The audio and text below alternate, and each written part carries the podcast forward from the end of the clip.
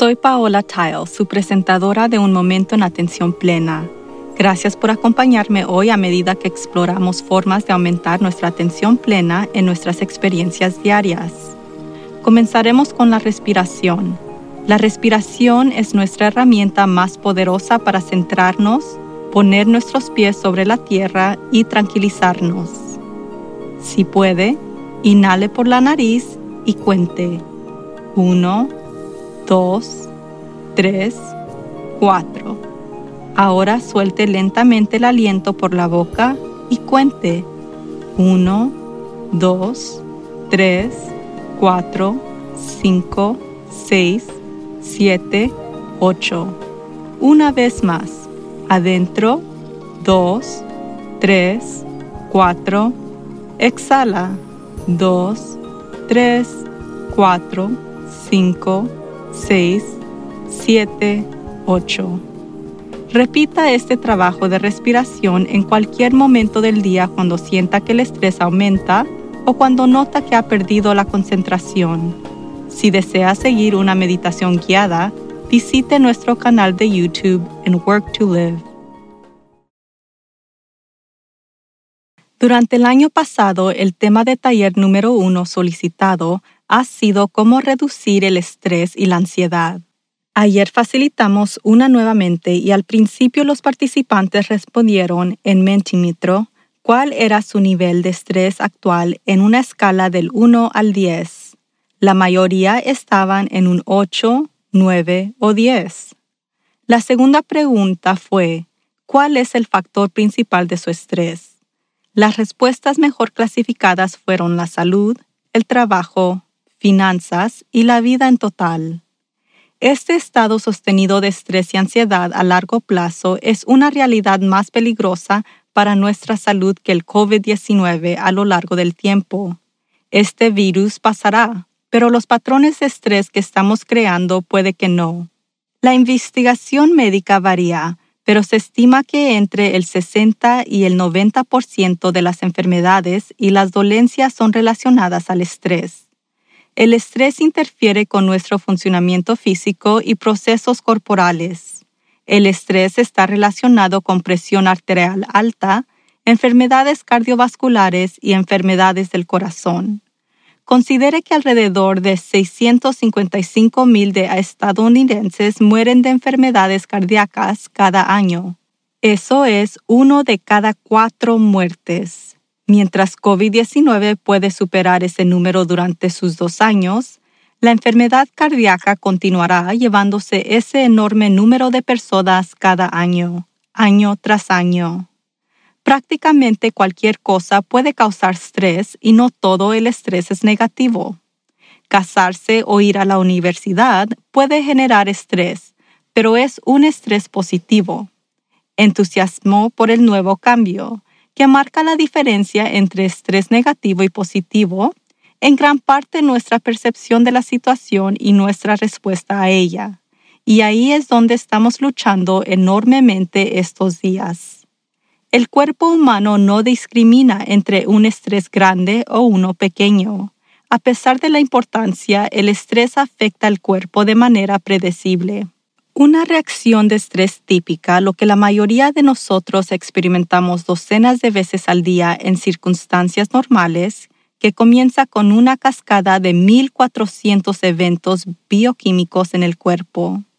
Si estas reacciones no se controlan, envejecemos prematuramente, nuestra función cognitiva se ve afectada, nuestra energía se agota y nos roban nuestra eficacia y claridad.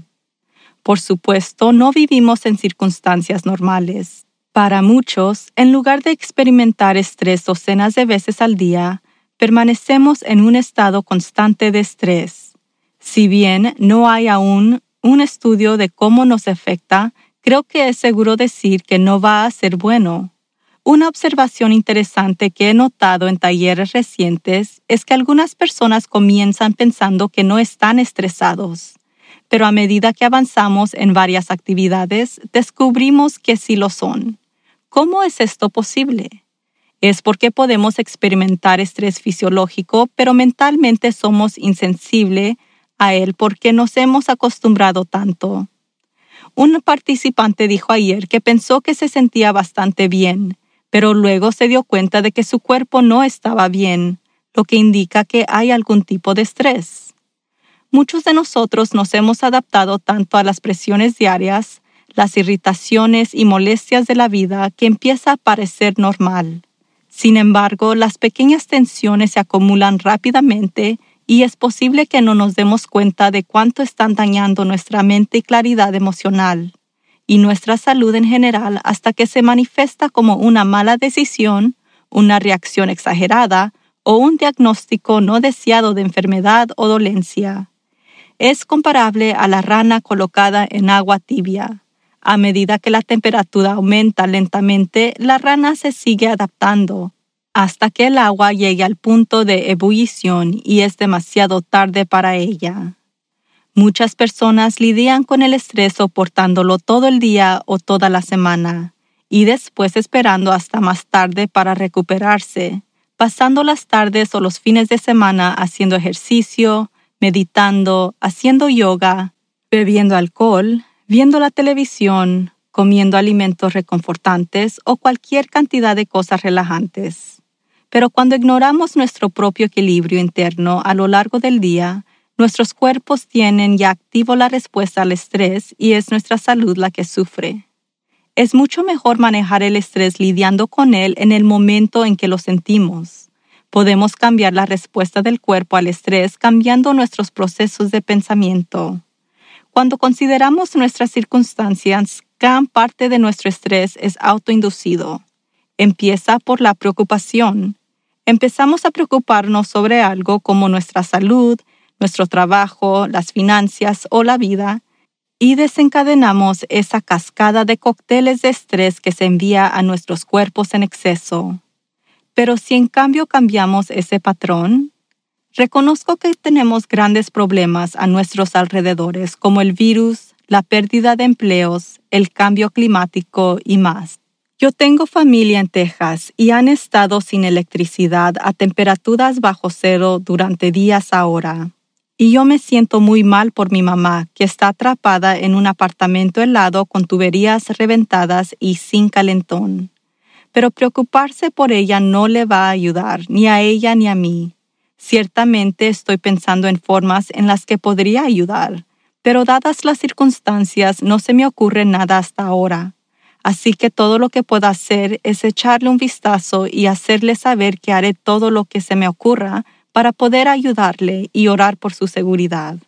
Muchas, muchas personas se enfrentan a varios desafíos en este momento y muchos eventos están provocando estrés mayor como la situación en Texas, ser hospitalizado con el virus o otras enfermedades, estar sin trabajo o enfrentarse a la falta de vivienda.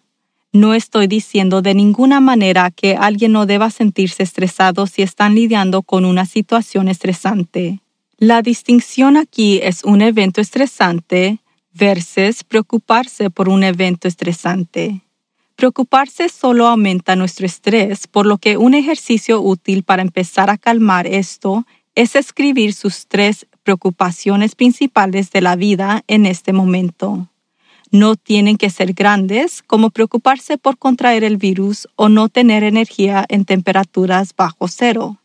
Recuerde, el cerebro no distingue entre factores estresantes grandes o pequeños. Tal vez le preocupe cuándo podrá vacunarse. Tal vez le preocupe cumplir con una fecha límite.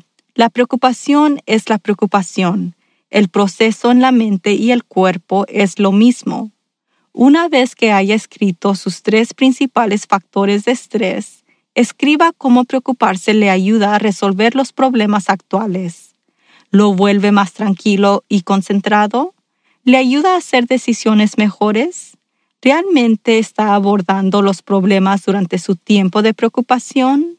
En cada momento de nuestras vidas estamos cultivando un estado de mente, cuerpo y corazón a través de nuestros pensamientos y acciones a través de este cultivo, nos habituamos y acostumbramos a estos estados. ¿Qué tipo de estado físico, emocional y mental está cultivando mientras está comprometido en la preocupación? ¿Quiere cultivar más o menos de este estado en su vida?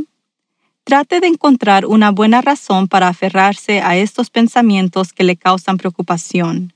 De veras piense en esta pregunta. Trate de encontrar una buena razón. Por ejemplo, podría pensar algo como, si no me preocupara, no me importaría. Luego pregúntese, mientras me preocupo, ¿estoy realmente logrando mi única buena razón? En este caso, eso se traduciría en, mientras estoy preocupada, ¿realmente demuestro interés? La respuesta es probablemente no. La siguiente pregunta que debe hacerse es, ¿puedo encontrar alguna razón para dejar de lado estos pensamientos? Con suerte en este punto podrá ver que dejar ir la preocupación es lo más beneficioso para usted. Por ejemplo, la crisis de Texas en este momento. Preocuparse por si la electricidad estará encendida o apagada no lo calentará. Mejor tomar medidas como encontrar todas las cobijas de la casa, determinar qué habitación es la más cálida y dejarle saberle a otros que está pasando por un problema. La preocupación nos impide pensar con claridad porque aumenta el estrés, así que afronte el problema del estrés real sin agregar esa segunda capa. Una vez tuve un participante en un taller que insistió en que tenían que preocuparse porque eso era lo que lo mantenía el tema en la vanguardia de sus mentes. En otras palabras, tenían miedo de olvidar el problema al respecto si no se preocupaban. Sugeriría que agregarlo a un calendario como una tarea sería mucho más eficaz y definitivamente más saludable que preocuparse continuamente por ello pero es el preocupante que causa este tipo de decisiones confusas porque no podemos pensar con claridad cuando estamos estresados. En cuanto a la participante del taller que se había convencido a sí misma de que no estaba estresada mentalmente al principio, pero luego reconoció que su cuerpo no estaba bien, este estado del ser se llama incoherencia. Cuando nuestra mente, cuerpo y corazón están alineados, estamos con coherencia, lo que significa que somos cognitivamente agudos, emocionalmente tranquilos y sentimos y pensamos con mayor claridad. El cerebro, el corazón y el sistema nervioso funcionan en armonía y esto facilita nuestra capacidad cognitiva y realmente estamos operando al máximo rendimiento mental, emocional y físicamente. Pero cuando estamos en un estado de incoherencia, ocurre lo contrario. La preocupación nos saca de la coherencia. La mente inventa historias a veces tremendamente estresantes sobre lo que pueda suceder o no. Desafortunadamente olvidamos que estos son solo pensamientos que puede significar algo o no. Una excelente meditación para aprender a observar nuestros pensamientos como pensamientos es la meditación de sonidos y pensamientos. Me encontré con esta meditación en un libro de Mark Williams y Danny Penman llamado Mindfulness, an Eight-Week Plan for Finding Peace in a Frantic World, o por su título en español, La atención plena, un plan de ocho semanas para encontrar la paz en un mundo frenético. Esta meditación nos ayuda a descubrir que podemos relacionarnos con los pensamientos inquietantes de la misma manera que relacionamos con los sonidos. Nuestros pensamientos se pueden comparar con un radio que se ha dejado encendido en los antecedentes. Podemos escuchar o observar, pero no necesitamos dar más detalles sobre lo que recibimos o actuamos sobre lo que sentimos. Por lo general, no sentimos la necesidad de pensar o comportarnos de la manera que nos dice una voz en el radio, ¿verdad? Así que, ¿por qué deberíamos asumir ciegamente que nuestros pensamientos retratan una imagen precisa del mundo? Nuestros pensamientos son pensamientos. Son nuestros sirvientes, no importa lo fuerte que griten, no lo son nuestro amo dando órdenes que hay que obedecer. Esta comprensión nos da una inmensa libertad. Eso proporciona el espacio para tomar decisiones más hábiles, decisiones que se pueden tomar con la mente cuando está en plena conciencia. Si desea probar esta meditación de cinco minutos, visite nuestro YouTube canal para una versión guiada. Hablé la semana pasada sobre la importancia de prestar atención a nuestra salud mental debido a cuánto tiempo estamos soportando ansiedad e incertidumbre constantes. Creo firmemente que sin nuestra salud mental no podemos mantener la salud física. Los dos están entrelazados y podemos usar cualquiera para realizar el otro. Preocuparse tiene un impacto enorme en nuestra salud mental que resulta en una disminución de la salud física. La salud física tiene un impacto directo en nuestra salud mental. Así que empiece con cualquiera. Necesitamos apuntar a la coherencia donde la mente, el cuerpo y el corazón están alineados y trabajando en armonía. No espere hasta la noche o el fin de semana para tratar de eliminar el estrés. Hágalo a lo largo del día siendo consciente de lo que sucede en su mente y en su cuerpo. Eso podría tomar tan solo como cinco minutos para hacer una pausa y abordar lo que se le presente. Un factor importante aquí es actuar tan pronto como sienta que aumenta el estrés.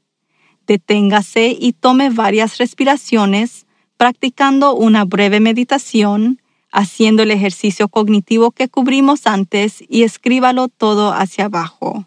O simplemente salga y observe la belleza que lo rodea.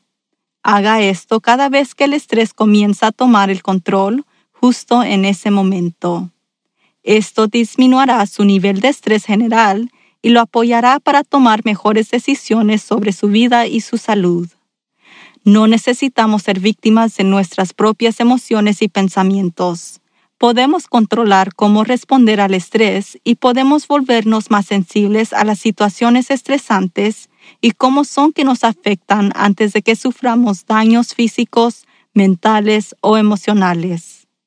Como nos recuerda la canción de Bobby McFerrin, Don't worry, be happy, o no se preocupe, sea feliz. Hasta la próxima.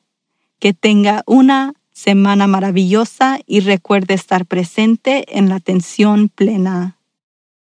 La registración para nuestro programa de certificación de coaching dinámico está ahora abierto, así que asegúrese de echarle un vistazo y contáctese a través del sitio web si desea que le agreguen a nuestra lista de correo para recibir nuestros blogs, avisos de entrenamientos, ofertas especiales y anuncios de eventos.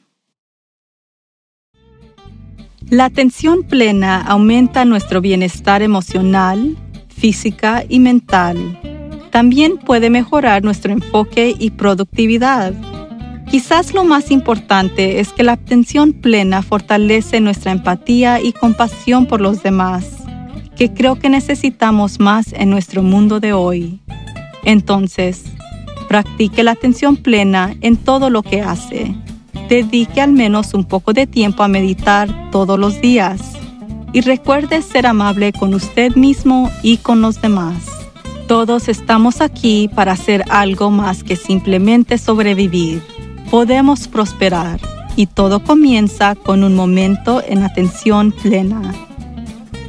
Por favor, suscríbase a Un Momento en Atención Plena con Teresa McKee donde sea que encuentre sus podcasts favoritos y favor de calificar este podcast para que otros puedan encontrarnos y síganos en las redes sociales en arroba work to live. Un momento en atención plena está escrita y presentada por Teresa McKee. La versión en español es traducida y presentada por Paola Tile. La música del comienzo es Retreat de Jason Farnham. La música del final es Morning Stroll de Josh Kirsch Media Right Productions. Este podcast es producido por Work to Live Productions. Gracias por sintonizar.